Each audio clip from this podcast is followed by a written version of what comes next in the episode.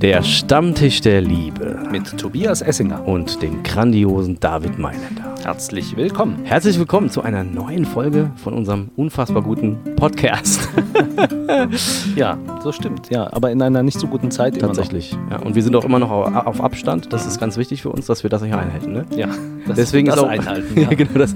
Äh, dementsprechend ähm, haben wir jetzt heute wieder einen Gast eingeladen, der tatsächlich Arzt ist und äh, der sich äh, tatsächlich auch in der Corona-Krise sehr herausgefordert fühlt oder viel Herausforderung hat.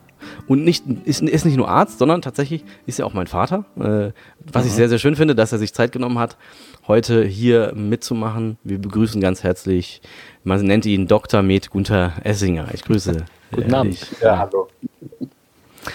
Ja, erzähl doch mal kurz, ähm, Vater, Papa, erzähl mal, äh, was machst du eigentlich als Beruf? Ja, du hast ja eben schon gesagt, ich bin Arzt und als Fachrichtung bin ich Neurologe und Psychiater und Psychotherapeut und medizinischer Direktor einer, äh, Fach, eines Fachkrankenhauses für Psychiatrie, Zentrum für Psychiatrie Baden-Württemberg in Kalkhirsau. Beschreib doch mal, wie kommst du mit äh, Corona-Patienten in, in Kontakt und was erlebst du, äh, wenn jemand äh, sowas, äh, sowas hat, vielleicht auch im schwereren Stadium oder so? Naja, also ich meine, äh, wir haben es hier mit einem Chamäleon zu tun, das muss man ganz klar sagen. Und man kann äh, eigentlich kaum diesen, diese Corona-Erkrankung oder die Erkrankungen, die im Rahmen des Coronas auftreten, des Coronavirus auftreten, kann man eigentlich gar nicht in, in ein einheitliches klinisches Bild fassen. Ja? Äh, wir kennen auch diese Erkrankung nicht. Ne? Also das, was wir in den Medien erleben, wenn irgendwelche Supervirologen da irgendeine Studie äh, zeigen, äh, ist ein, ein bruchstückhaftes Erkennen von dem, was eigentlich ist. Ja, das ist ganz wichtig, weil die Frage, äh, man kann Patienten sehen, die nie irgendwelche Symptome haben. Ja, wir wissen, dass eine Menge äh, von Menschen äh, mittlerweile wahrscheinlich immunisiert sind, obwohl es nie irgendwie aufgefallen war, äh, dass sie äh, diese Erkrankung hatten. Aber wenn die Erkrankung eben entsprechende Auswirkungen auf die klassische Komplikation oder die Hauptproblematik der Erkrankung, diese beidseitszentrale Pneumonie, also Lungenentzündung entwickelt, dann kann das und ist das eine, eine extrem gefährliche und auch todbringende Erkrankung. Ja?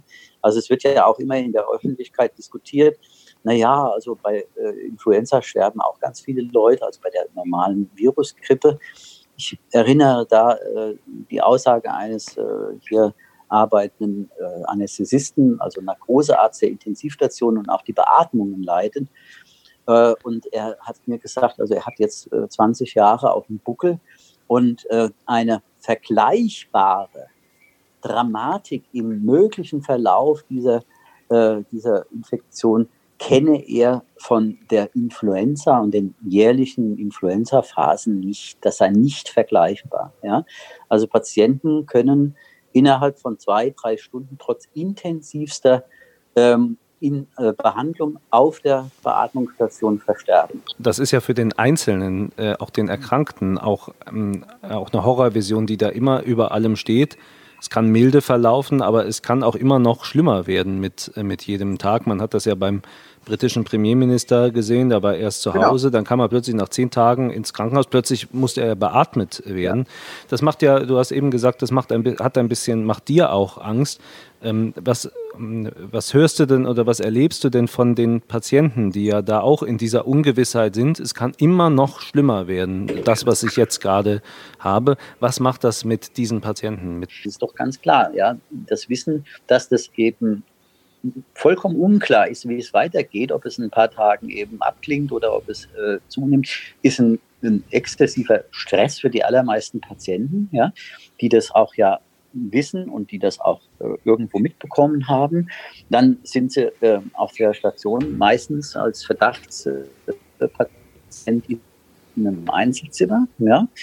Ähm, wenn das dann bestätigt ist, kann es sein, dass sie noch mit einem anderen Patienten, der ebenso dran ist, ähm, äh, da beobachtet werden. Man hängt an der Sauerstoffsättigung, ja, weil äh, die Entwicklung von der Atemnot, die kommt innerhalb von kurzer Zeit und man hat ungefähr statistisch etwa im Schnitt aus den Erfahrungen zwei Stunden, wenn sich die Atmung verschlechtert, bis zur notwendigen Beatmung. Das ist äh, ein Verlauf, da muss man relativ schnell reagieren. Der Patient merkt in dem Moment oft gar nichts und kriegt erst dann sehr kurzfristig die Atemnot. Dann sieht man aber auch schon, dass die Sauerstoffsättigungen nach unten gehen. Äh, dass das dieses Erleben und dieses Warten und nicht wissen, wie es ähm, geht, dass das ähm, Angst auslöst, ja, äh, das ist vollkommen klar. Und äh, für uns bedeutet das als Psychiater und Psychotherapeuten, dass wir diese Patienten dann auch äh, aufsuchen und eben versuchen äh, zu gucken, wie wir ihnen helfen können durch Gespräche beziehungsweise auch durch, äh, wenn nötig, auch durch äh, medikamentöse Interventionen zum äh, Reduzieren dieser massiven Stresssituation eben, die äh, verbunden ist mit Angstsymptomen man kann sich da ja sehr gut einfinden. Unklar, wie es weitergeht, Unsicherheit.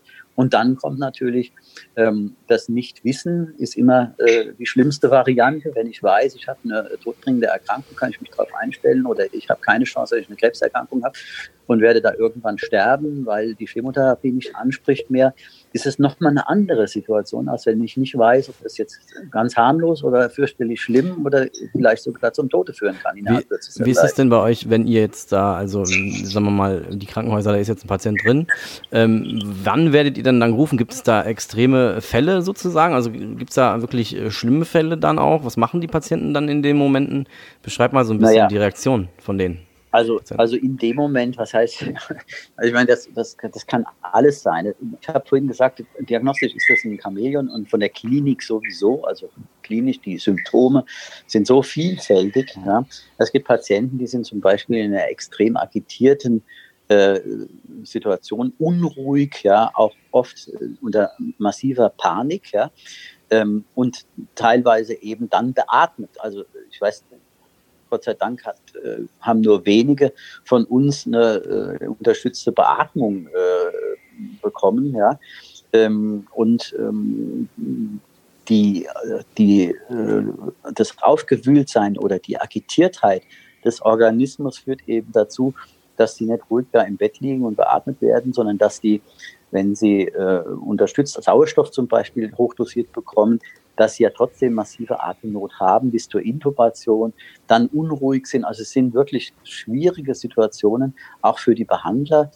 Und einer der, der häufigen Symptome ist schon auch diese, diese gefühlte Bedrohung, die sich natürlich in, in massiven Angst- und Panikgefühlen äh, auswirkt.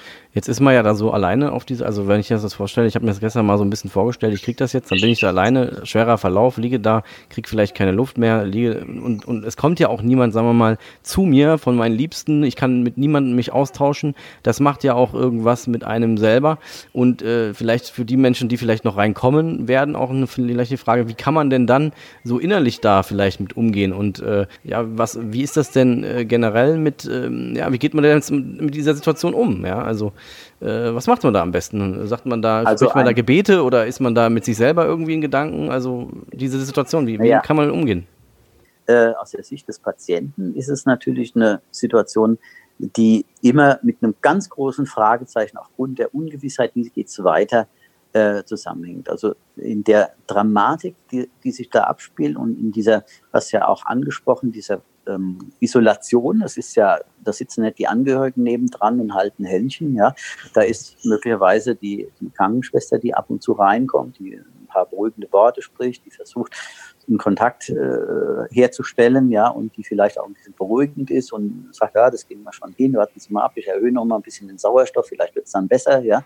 Aber eine, eine Beruhigung jetzt auf eine Bedrohung zum Beispiel, oh, ich könnte ja sterben und eine Vorbereitung auf das, was ja dann, wenn man schwer krank ist und weiß, es geht zu Ende, das ist fast nicht möglich. Und das halte ich für eine ganz schwierige Situation ähm, in der speziellen Situation mit dieser Erkrankung, dass es äh, eben diese, diese Möglichkeiten, diese Räume für ähm, Ruhe zu finden, sich auf das mögliche Ende vorzubereiten, gar nicht gibt. Es ist eine akute Situation, die bleibt so lange akut, bis sich äh, entweder das Ganze erledigt durch äh, Exitus oder eben bis sich das bessert und dann kommen die Leute ähm, aus ihrem Dauerstress raus. Ja. Also das ist bei den allermeisten Patienten das, äh, das, ähm, das Auffälligste, dass eine, äh, wir sagen dazu, psychomotorische Unruhe, die ja auch oft äh, aufgrund von Panik, innerer Panik und äh, vertraulichen Erleben äh, erfolgt, zu beobachten. Das ist einer der Hauptsymptome dieser Patienten. Also was sagt ihr denen denn dann, wenn man mit denen sprechen kann? Also, ähm, wie du es ja sagst, es ist eine ungewisse Situation. Man kann einem die Angst eigentlich nicht wirklich nehmen. Äh, man kann den Sa Sauerstoff hochstellen, aber wenn ich einigermaßen bei äh, Verstand bin, dann verstehe ich auch, dass, ähm, dass auch den Ärzten, den äh, Pflegern, den äh, Krankenschwestern die, ähm, die, die Hände gebunden sind. Was sagt man? Ja, ähm, man redet ganz normal, man stellt einen Kontakt her. Das ist ja vorhin schon angesprochen worden, der Kontakt, zu wissen, da ist jemand und äh, man wird wahrgenommen und man ist jetzt nicht alleine in der Situation, ist, glaube ich, das Allerwichtigste. Und die meisten Leute vermitteln das erstmal ne, und reflektieren die Situation und sagen, ja gut, aber es sieht ja gar nicht so schlecht aus und mal gucken mal. Hm. Man versucht den Patienten natürlich zu beruhigen. Ja, das war ist ja auch das allererste, was er was er braucht, dass er irgendwie das Gefühl hat, dass doch irgend noch was geht. Ja, und dass äh, man dass die, dass die Situation nicht äh, aus der Kontrolle gerät. Also wichtig ist, dass man vermittelt, dass man noch weiß, äh, wo man da jetzt sich bewegt und vermittelt auch, dass man schon noch Möglichkeiten hat und jetzt nicht sagt, okay, äh, da ist jetzt nichts mehr zu machen, jetzt warten wir mal, bis, es, bis der letzte Schnaufer gemacht ist. Ähm, also das ist eine ganz pragmatische Eingehen, ein empathisches Eingehen auf die Situation des Betroffenen. Da muss man nicht irgendwelche größeren äh, Ausdinge machen, da redet man vielleicht auch über ganz normale Dinge. Man sagt, ja, das ist doch schon blöd. Dass jetzt keine von ihren Angehörigen da sind, aber ja, wenn es ihnen besser geht, dann kommen die auch wieder, also auch Mut machen. Ja, das ist in so einer Situation wichtig, weil das entlastet natürlich den Patienten. Ja. Und das unvermeidliche Ansprechen, also den, äh, es geht, es wird schlechter, den den Tod anzusprechen, das, ähm, das lasst, lasst ihr dann lieber äh, weg? Weil also das würde man, das würde man jetzt konkret nicht machen, weil der Patient ist in einer Ausnahmesituation, ja. Und äh, da ja das Ziel auch der Behandlung ist, ja, in so einem Stadium, das ist nicht das Ende, das kann das Ende sein, das weiß er, aber die Angst hat er ja, ja. Aber dass man dann in der Situation sagt, ja gut, aber es kann natürlich auch negativ oder schlecht ausgehen, das wäre in dieser stressbeladenen und hochaktiven, äh, akuten Belastungssituation wäre äh, das Schwierigste. Das wäre, wie wenn wir im Schützengraben sind und sagen, so, und jetzt gehen wir raus, aber denk dran, du kriegst jetzt einen Kugel in die Kopf. Ne? Also das wird, das wird keiner machen. Das ist, mhm. man muss sich das mal vorstellen, ja.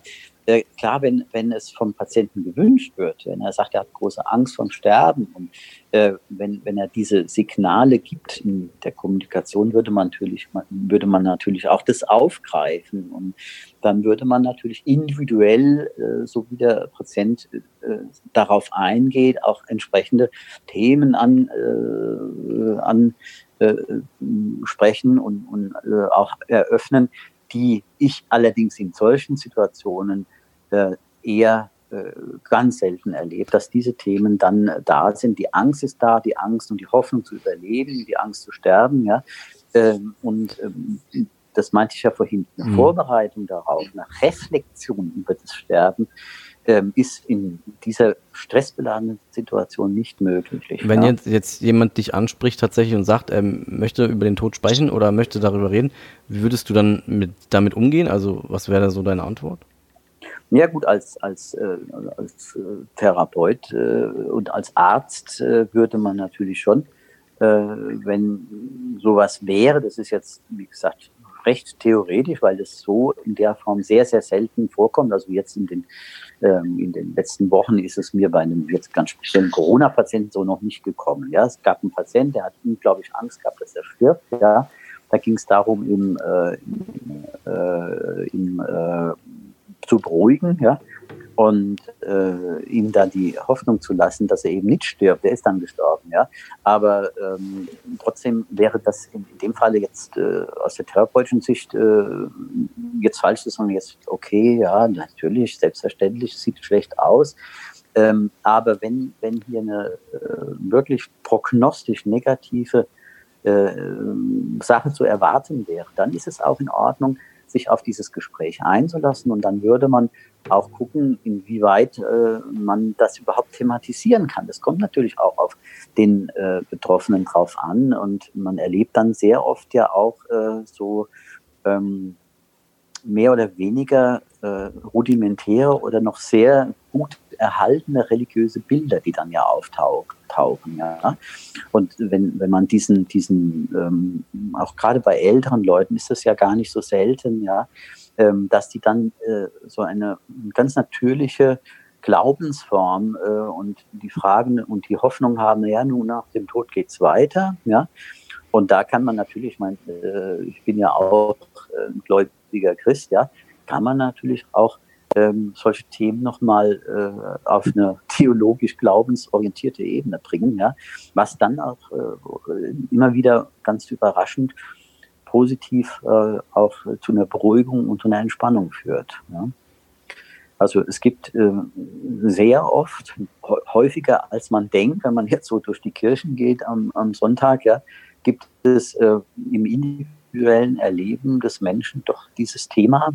Ähm, gerade wenn es um solche Situationen äh, Tod, Sterben geht, dass dann ein, ein gewisser, äh, nicht wenig ähm, umfangreicher Bereich über das Glauben an einen Gott, diese Hoffnung auf ein Weiterleben und dass es irgendwie weitergeht. Das hat man sehr oft. Und an dieser Stelle kann man auch immer dann anknüpfen und durchaus auch Entlastungen äh, bieten. Ja. Und ist das dann, wenn, wenn es diesen, diesen Weg geht des Gesprächs, ist das dann ein geht das dann hin zu einem Abfinden mit dem Tod? Einem, wir hatten ja mal vor kurzem jemanden, der hat uns erzählt über Nahtoderfahrung und hat diese Nahtoderfahrung ähm, dargestellt so als ähm, ein sehr entspanntes, beruhigtes Gefühl. Ähm, wie als würde man sich mit dem Tod abfinden. Ist, würde das hier, passiert das dann auch? Also, also ist diese Beruhigung dann auch beruhigen mit dem Schicksal, akzeptieren also, des Schicksals? ich denke, ich denke, äh, die, die Frage ist eher, äh, ist eher rhetorisch, ja, weil natürlich passiert das, ja. Warum? Das kann man auch erklären. Also, ähm, was passiert? Ja, ich habe äh, eine unklare Situation für mich, kläre ich. Ich bekomme also ein inneres Bild, ja. Und äh, das ist ja das, was dem Menschen eigen ist, ja, dass er durch dieses innere Bild, ja, äh, auch wieder Kontrolle und ein erlebtes emotionales Kontrollieren der Situation erlebt, ja.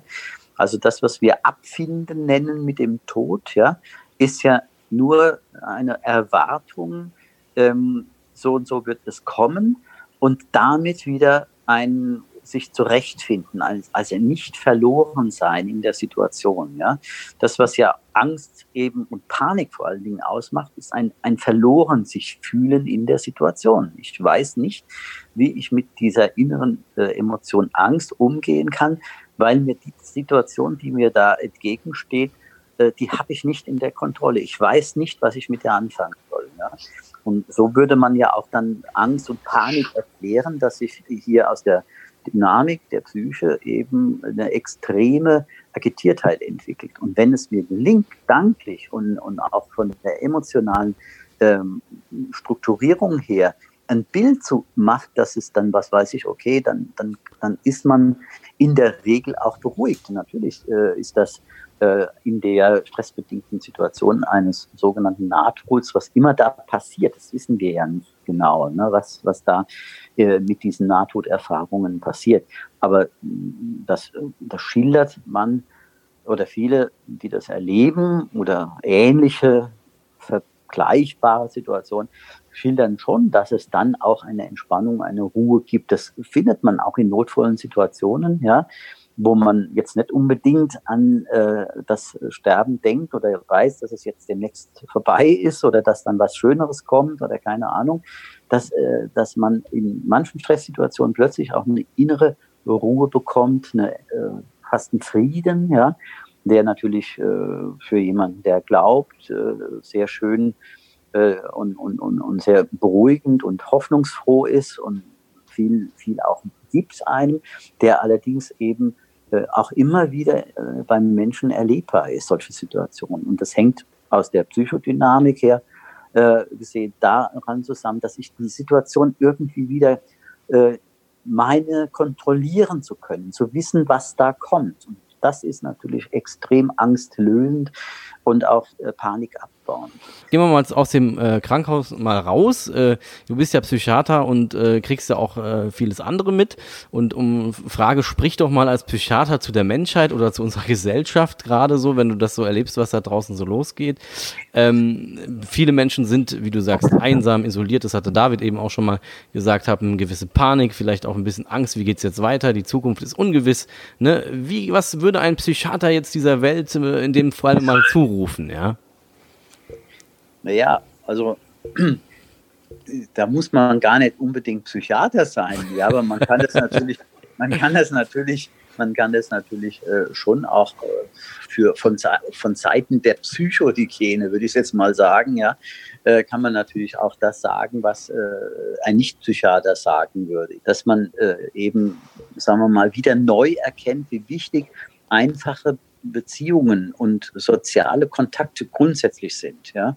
Ob das jetzt in der Familie stattfindet oder ob man jetzt in irgendwelche, äh, was auch immer, Singkreise geht oder, oder äh, Chortätigkeiten oder Tanzkurse. Ich glaube, äh, das äh, sollte einem bewusst machen, wie gut und wie deutlich die Resilienz des Menschen, auch die psychische Resilienz, aber eben auch die körperliche, also die Widerstandsfähigkeit, Selbstheilung, das, was uns von Belastungen äh, auch äh, runterdrücken kann und wie wir mit unseren eigenen Selbstheilungskräften, wie das so äh, lapidar oft heißt, ja, dann auch die eigene Situation, das eigene Befinden im Positiven stabilisieren können. Und das wäre eigentlich so der, der wichtige Punkt, dass man sich über die wesentlichen Dinge äh, mal wieder Gedanken macht, dass ihnen einem die wichtig sind, nicht so als Lippenbekenntnis einfach, ja, natürlich muss man sich mit Leuten treffen, Party machen oder so, ja, sondern dass es das Grundbedürfnis des Menschen ist, diese sozialen Kontakte zu haben und auch zu,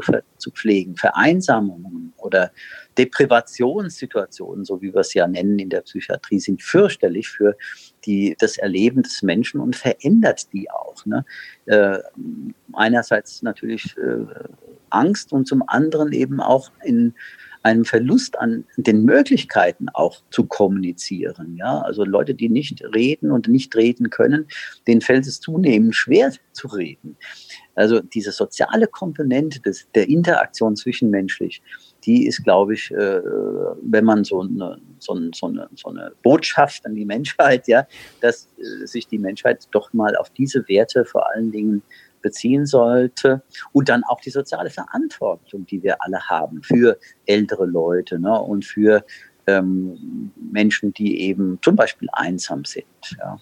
Das wäre so meine Empfehlung. Das ist, äh, tut, das ist eine Win-Win-Situation, vielleicht sogar eine Win-Win-Win-Situation. Zum einen äh, tut es einem selbst gut, zum anderen tut es dem anderen gut und äh, stabilisiert auch die äh, gesellschaftliche Situation insgesamt. Ja.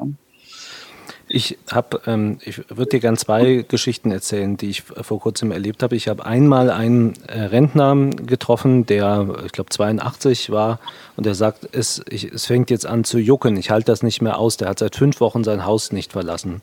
Und dann habe ich gesprochen, das ist die zweite Geschichte, ähm, mit einem Berater einer Telefonhotline, der gesagt hat, die Anrufe, die ihn am meisten fertig machen, sind die kleinen Kinder, die vermehrt anrufen und sagen, meine Eltern drehen durch, ich weiß nicht mehr, was ich machen soll. Die Frage, äh, die ich dir gern stellen würde, daraus aus diesen Geschichten ist, wie lange hält das unsere Gesellschaft noch aus? Äh, diese Angst vor Corona, diesen Shutdown, diese Unsicherheit, die uns ja auch alle umtreibt und fertig macht. Also ich bräuchte dazu ähm, die Kristallkugel, die ich nicht habe. Aber ähm, natürlich ist das, was wir da erleben, ja, ähm, ist äh, meistens eher eine Belastung. In seltenen Fällen äh, ist es sogar eine Chance für die meisten Leute, die die von sich aus nutzen und auch ergreifen können. Aber besprochen, gesprochen auf diese, äh, auf diese beiden ähm, Beispiele, ähm, wird das natürlich äh, je länger, je schwieriger. Ja? Also Deprivationen wären, äh, sind ja verbunden mit Verhaltensauffälligkeiten und äh, sozialer Rückzug, Kommunikationsrückzug. Ähm, das eine ist tatsächlich dieses, ich habe ich sitze zu Hause und ich, ich kann nicht mehr, ich muss raus, ich halte es nicht mehr aus, also der ältere Herr. Und die Kinder sind natürlich äh, in doppelter Hinsicht ausgeliefert, wenn die Eltern sich dann anfauchen und äh, beides, äh, und zwar vor allen Dingen ein zweites Beispiel natürlich eine erhebliche Belastungsreaktion ähm, eine psychosoziale Belastung eines, eines Kindes, ja, der ja äh, noch nicht diese sozialen Kompetenzen an sich hat, das alles einzuordnen und der in der Situation natürlich abhängig äh, ist äh, von äh, äh, der Tatsache, dass seine, sein System, nämlich seine Familie und insbesondere seine Eltern dann auch funktionieren und ihm die Sicherheit geben. Ich würde es unterscheiden. Ich sage, je schwieriger die Bedingungen sind, ja, zum Beispiel das Kind, ja, umso ähm, komplexer sind auch äh, und früher sind auch die Schäden, die so ein Mensch dann von sich tragen könnte. Entspricht der Aussage, naja, der, das Kind sollte das nicht so lange äh, mitmachen müssen, dass seine Eltern sich zoffen und äh, er ist der Sache äh, ausgeliefert ist. Ähm, zu sagen, ja, in acht Wochen und so kippt das Ganze, das äh, wäre falsch. Also ich denke, dass äh, man jetzt die Entscheidungen, die getroffen werden, äh, sind zeitlich äh, gut eingeordnet. Also ich glaube nicht, dass äh, die Gesellschaft sich aufgrund dieses aktuellen Shutdowns schon so verändert hat, dass eine massive, ein massiver Kollateralschaden schon entstanden ist und da ganz viel kaputt gegangen ist. Im Einzelfall ist das sicherlich der Fall. Ja. Ich denke jetzt mal an, an, die, an die Situation in, in, in Spanien, das haben wir alle gehört, ja. Da sind die Kinder jetzt das erste Mal seit sechs, acht Wochen durften die überhaupt das Haus verlassen. Ja? Ähm, das ist äh, eine weitaus äh, dramatischere Einschränkung und deprivierte Situation, als das jetzt hier in der Bundesrepublik passiert ist. Die Kinder konnten raus, die konnten auch spielen, die haben halt äh, nicht ihre Kita, sondern ihre Schulen gehabt. Äh, trotzdem äh, konnten sie sich bewegen und, und waren nicht in Einzelhaft gewesen. Ja? Ähm, das wird sehr spannend werden, äh, herauszufinden, ob äh, dermaßen aktive oder massive Shutdowns wie jetzt in Spanien tatsächlich auch nachhaltig zu Störungen bei diesen Kindern geführt hat. Das wird man auch momentan noch nicht absehen können.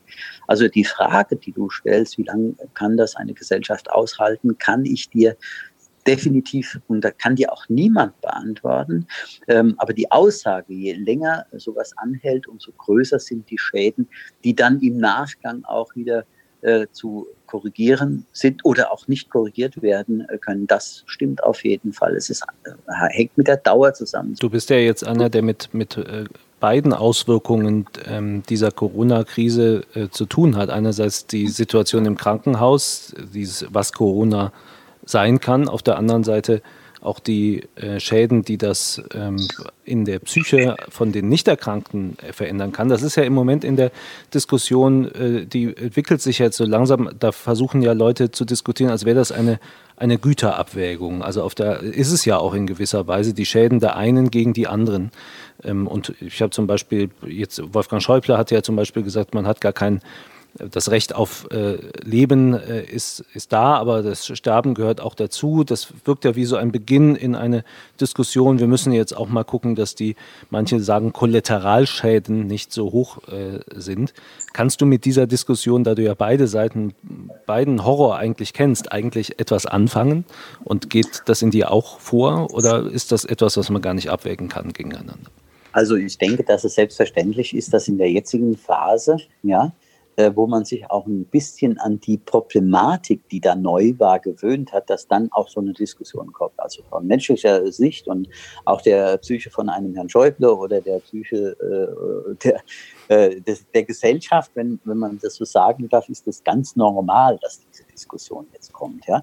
Das sind die Versuche des Menschen, mit dem Ungewissen irgendwelche Klarheiten zu, zu bekommen. Das ist einfach so. Wir wissen einfach nicht, welche Kollateralschäden im Endeffekt äh, durch Corona äh, passieren werden. Wir wissen nicht, wie das unsere Gesellschaft in zwei Jahren verändert hat, weil wir gar nicht wissen, wie es weitergeht. Ja?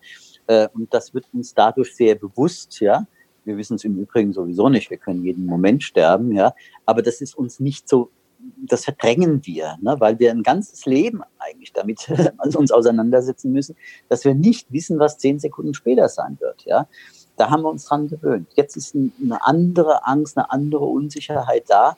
Und die äh, wird natürlich in verschiedenen Phasen ein Bewältigen auch des Individuums einerseits, aber der Gesellschaft auf der anderen Seite. Wie geht man damit um? Und diese vollkommen unterschiedlichen Einschätzungen, die einen sagen, so alles Blödsinn, alles dummes Zeug, ja, bis hin zu diesen Verschwörungstheorien. Das ist auch ganz normal, weil sie hm. vereinfachen ein kompliziertes Ding. Und es gibt Leute, die sagen, ja gut, wenn es die Chinesen irgendwo in einem Labor gezüchtet haben ja, und damit die westliche Wirtschaft äh, äh kaputt machen wollen, dann ist es, äh, erklärt das alles. Ja. Äh, ob das jetzt kompletter Nonsens und Schwachsinn ist, ist, ist eine ganz andere Frage. Aber es gibt dem Menschen in so einer Diskussion immer irgendwie einen Leitfaden, eine Erklärung für das, was passiert. So sind wir Menschen halt, ja. Da können wir auch nichts dran ändern. So.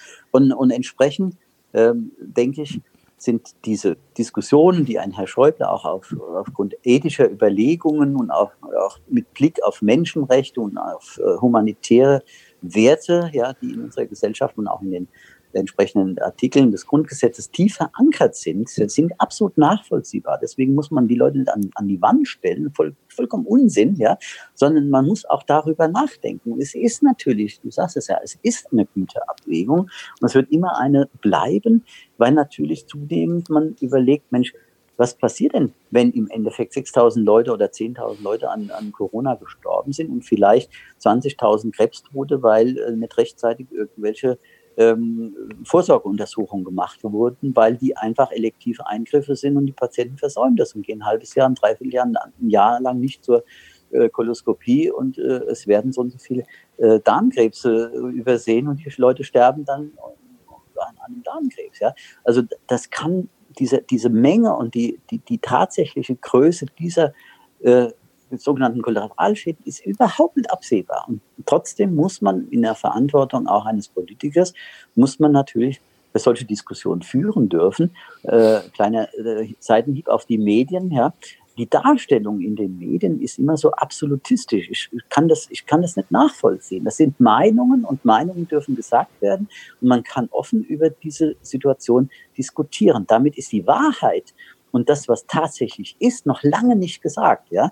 Aber äh, man muss solche Gedanken auch aussprechen dürfen. Ja?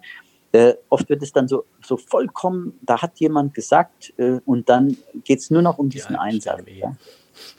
Und das, das nervt dann schon ein bisschen. Also mich nervt es, weil, weil äh, man muss die, die Diskussion führen, man muss überlegen, was richtig ist. Denn nur so kommt man äh, auch nach äh, allem, was wir unter dem dialektischen Prinzip verstehen, kommt man zu vernünftigen äh, Entscheidungen. Ja, wenn man einfach nur emotional sagt, oh, das ist so eine, ein, ein, ein, eine Information, äh, spricht dafür, machen wir es jetzt so, ja, dann äh, kommen wir vielleicht in, in die Position eines äh, Donald Trumps und, und äh, entscheiden aus einer Situation heraus und legen uns aus dem Fenster, ohne zu wissen, über was wir hier gerade reden. Ja. Das finde ich insofern auch gut, dass jetzt diese Diskussion geführt wird. Die muss geführt werden, weil unsere Gesellschaft muss mhm. und auch die Verantwortlichen müssen die diese Güterabwägung müssen, müssen wir machen. Man kann nicht einen, einen äh, Wert als Nonplusultra hinstellen und alle anderen und die Nachteile, die, die, die sich daraus ähm, äh, ergeben, wenn man diesen Werten nicht folgt, dass man, dass man die vernachlässigt. Nur weil Corona eben neu und so, uns, uns so bewegt, auch emotional äh, er, ergreift. Ja. Die anderen Dinge sind auch wichtig. Ja. Emotional ergreift, absolut äh, richtiger, richtiges Stichwort tatsächlich. Abschlussfrage äh, nochmal äh, zum Schluss. Ähm, wir haben jetzt viel über Krankenhaus, über Patienten gesprochen, aber auch über schwere Fälle etc. Was macht denn jetzt so die Normalbevölkerung, die, sagen wir mal, äh, jetzt in der Situation ist, vielleicht den Job zu verlieren, äh, Sorgen zu haben und dann vielleicht tatsächlich ersten Ängsten mal zu begegnen, Existenzängste zu haben etc. Könntest du vielleicht äh, da drei Tipps oder Tipps geben, praktische Tipps, was macht man in so Situationen aus der Sicht eines Psychologen, eines Psychiaters. Ich weiß, dass du da auch schon mal was äh, mir erzählt hast. Vielleicht kannst du da noch mal kurz reingehen. Äh, wie geht man damit um persönlich? Also sicherlich ist es wichtig, auch darüber zu reden. Ängste sollten äh, ausgesprochen werden. Man muss sich austauschen. Nur die Angst zu verdrängen und äh, sich abzulenken geht für eine gewisse Zeit. Ja, man sollte äh, eben, damit man eben auch äh, seinem eigenen Kopf ja und dem Gehirn und auch seiner Seele äh, verschiedene Möglichkeiten äh, bietet, anbietet, ja, eine Lösung zu finden, ja, und auch nicht sich auf gewisse Dinge vorzubereiten. Also das Ansprechen, das Zulassen, die Ängste, nicht immer den coolen Spiel von wegen, also alles nicht so schlimm, ja. Damit wären wir dann bei Eintreten der Situation so vollkommen unvorbereitet, ja. In der Regel entlastet es, wenn man äh, das nennt, ja, aber eben auch lösungsorientiert versucht, ähm, mit der Sache umzugehen, ja, und sich irgendwie äh, gedanklich auch damit auseinanderzusetzen. Aber wichtig ist natürlich, dass wir diese Ängste auch zulassen und dass wir nicht nur äh, sie verdrängen. Das ist so der erste Step, dann darüber reden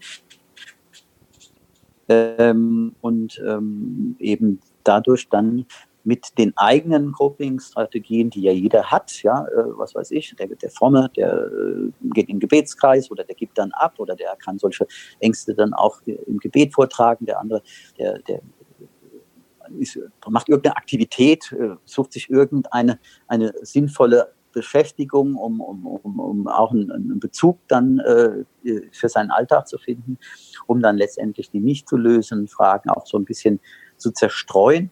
Das ist ja auch wichtig, dass wir nicht äh, dann nur noch uns damit befassen. Und vor allen Dingen, was auch ganz wichtig ist und was die Leute sehr, sehr verunsichert, ist natürlich ähm, von morgens bis abends äh, sich nur mit diesem Thema zu beschäftigen, also Momente zu, äh, zu schaffen, um auf den Tag so zu strukturieren, dass wir andere äh, Tätigkeiten und Ablenkungen machen bewusst zulassen, die Ängste, bewusst darüber reden, aber eben auch Ausgleich äh, zu haben und ein Buch zu lesen oder sonst was zu machen, äh, spazieren zu gehen, alles äh, auch in, in, in, strukturierter Form, gerade wenn der Tagesablauf an sich durch den Shutdown und durch äh, eine Arbeit, die wir momentan, was weiß ich, nicht, äh, die Arbeitsstelle, die wir nicht besuchen können im, im Rahmen der Kurzarbeit, wenn man dann zu Hause sitzt, ja, und nicht weiß, dass man genau mit seiner Arbeit anfängt. Also da würde ich die Informationen und die Informationsflut auch über die Medien auch immer ein Stück weit begrenzen. Ja, machen ja auch schon viele Leute, sagen dann auch,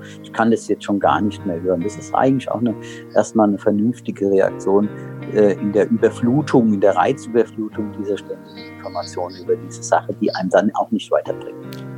Der Stammtisch der Liebe. Wir haben geredet über die Angst mit dem wunderbaren Gunther Essinger, Dr. Med Gunther Essinger, mein Vater. Vielen Dank, dass du dir Zeit genommen hast äh, für dieses ausführliche Interview. Es war tatsächlich das längste Interview, glaube ich, was wir geführt haben da bisher, denke ich mal, aber auch ein sehr, sehr interessantes. Vielen Dank, dass du so viele Einblicke gegeben hast und auch äh, aus deiner Praxis erzählt hast. Vielen Dank. Ja, bitteschön. Schönen Abend noch. Ne? Tschüss. Schönen Abend. Schönen Abend.